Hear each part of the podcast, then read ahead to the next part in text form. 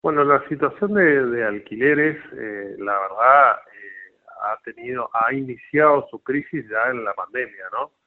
Eh, con el comienzo de la pandemia, con la cuarentena estricta, con un primer decreto del presidente Alberto Fernández en su momento y con el, con el avance de alguna manera de, de este cumplimiento de la, de la nueva ley, este, y en un contexto que yo considero principalmente el responsable de todo, que tiene que ver un contexto económico pésimo que tiene nuestro nuestro país.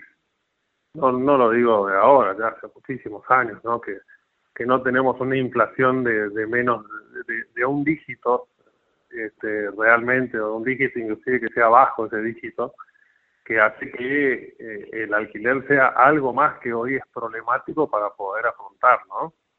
Se han cumplido tres años de la ley de alquileres, ahora el 30 de junio han terminado los primeros contratos firmados bajo este formato. Lo que vemos es una escasez total de oferta de, inmuebles en alquiler en todo el país, ¿no? Bien, eh, justamente preguntarte en ese sentido, eh, ¿qué es lo que busca la gente? Veía que quizás por ahí se buscan contratos cortos para justamente eh, en esta inestabilidad, ¿no?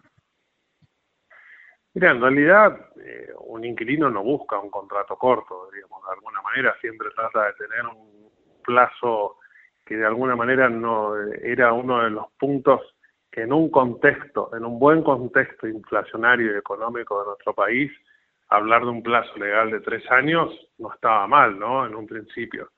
Hoy lo que lo que se está buscando de alguna manera y se habla de modificar la ley, al día de hoy no tenemos más allá que anuncios, dos anuncios de, de, de masa en sus distintos momentos, el año pasado, el otro este año, de que iban a suspender la ley, derogarla, modificarla, etcétera, la verdad que los legisladores nacionales no se han puesto a trabajar.